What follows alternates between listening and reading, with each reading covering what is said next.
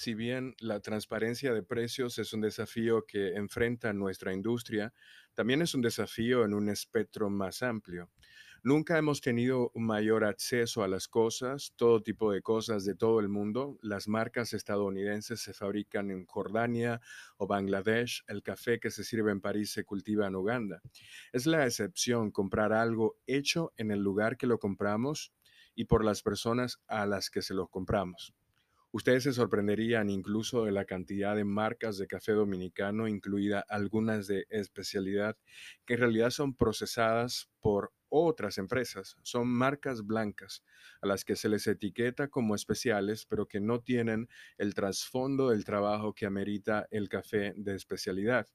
Por el lado positivo, esta pluralidad comercial nos da un gran acceso a experiencias que no tendríamos de otra manera y también nos asigna una gran responsabilidad de cómo impactamos no solo en nuestros propios entornos, sino también los entornos de las personas a los que afectan nuestras elecciones como consumidores.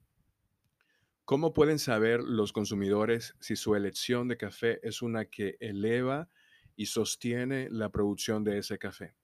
Al tener acceso al precio pagado al productor, más los costos involucrados por todos los servicios, entre la finca y la tasa, el costo de producción y el salario digno en el país productor. Tanto para los importadores como para los tostadores, al trabajar para comprender y contextualizar el precio que pagamos por los cafés que compramos y los costos incurridos para llevar el café al mercado, comenzamos a crear un nuevo mecanismo para identificar el valor. Este es el primer paso, el primer paso hacia una estructura de precio justo.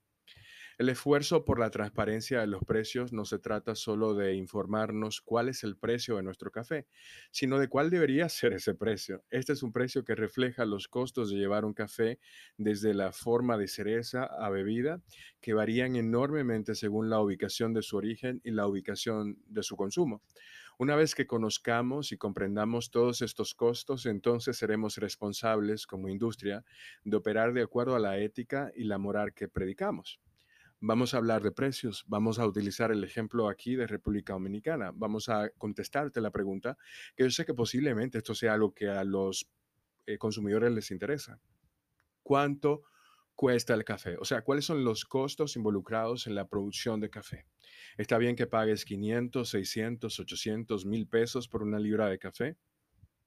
Yo he visto aquí personas cobrar hasta 5 mil pesos por una libra de café dominicano. La pregunta es, ¿es esto razonable, lógico? ¿Tiene algún sentido? Vamos a hablar de costos. Primero, para saber qué hay detrás del precio del café, vamos a hablar sobre el mercado internacional. A nivel internacional, sin tostar, el café cuesta unos 84 pesos la libra. Este precio lo define la bolsa de valores. 84 pesos la libra. Esto es sin los costos de importación. Obviamente es un café que todavía no está listo para ser molido, no está listo para ser preparado. Es un café sin tostar. Según los costos de importación, en promedio adicionarían un 5 a un 10% al valor de ese precio. Vamos a utilizar 7%. Eso significa que esos 84 pesos de libra del café sin tostar se convierten en 90 si se trae ese café a República Dominicana. Recuerden que nuestro país importa mucho café. 90 pesos la libra aquí en suelo dominicano de quien ha importado ese café. Esto es café arábica de una calidad de exportación.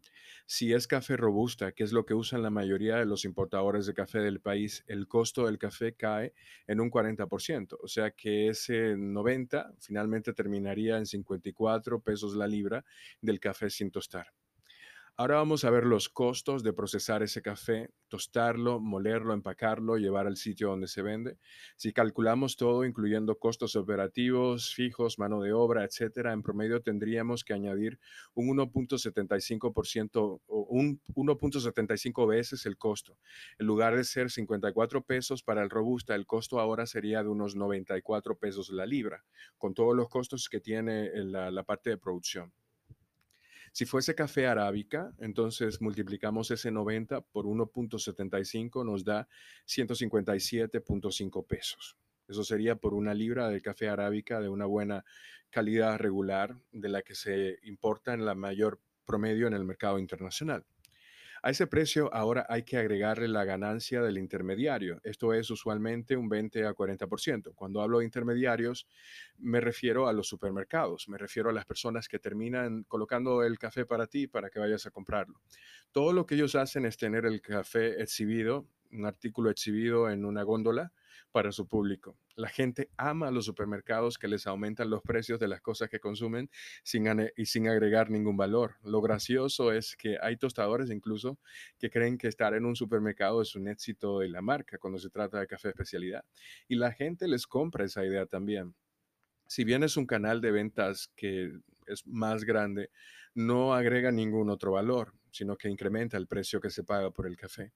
Si utilizamos un 40%, nuestro robusta quedaría en 131 pesos la libra y nuestro arábica en 220 pesos. Todo lo adicional ahí que la gente pague por el café, o sea, el precio que tú pagas por el café, le descuenta esos 131 pesos para el café robusta y 220 pesos para el arábica, es lo que se gana el tostador. Ahora yo supongo que ustedes entienden que es imposible que el café que se vende en los supermercados dominicanos sea arábica, ¿cierto? Y ojo, yo estoy usando precios del mercado internacional y parámetros de empresas bien reguladas en Estados Unidos. Es probable, es probable, es probable que aquí sea ligeramente diferente. Si bajamos al mercado local de República Dominicana, la realidad es otra. Recuerden, yo estoy hablando de café de calidad regular traído de fuera. El precio del grano verde producido en República Dominicana va desde los 85 pesos, baja calidad, por libra, a los 150 pesos, donde empiezan regularmente los cafés de grados specialty, 150 pesos la libra. Esto varía de productor a productor, pero por ahí anda el rango, el rango promedio. Yo he visto café sin tostar incluso a 240 pesos, creo que es lo más alto que he visto.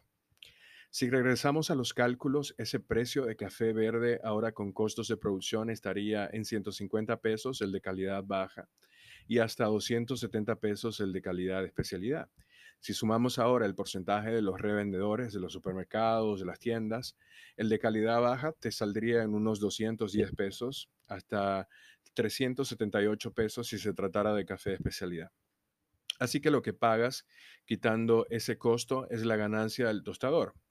Obvio, una empresa pequeña tiene mayores retos para hacer rentables sus precios, le cuesta más producir, compra al por menor, tiene menos ventas.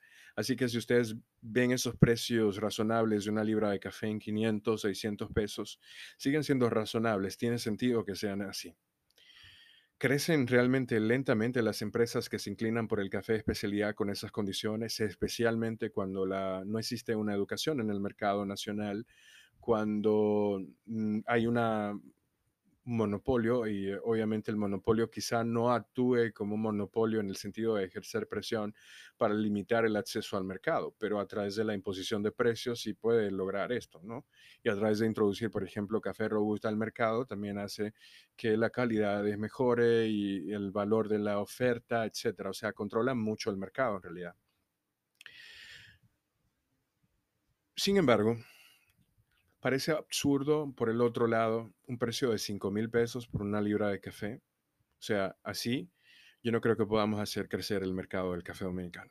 sé que me estoy buscando algunos problemas con esta, eh, transparentando todas estas cosas, pero en realidad nosotros en Café Maguana creemos, de corazón se los digo, que en tanto ustedes manejen este tipo de información, cuando ustedes comprendan este tipo de información, la cosa va a ser muy diferente.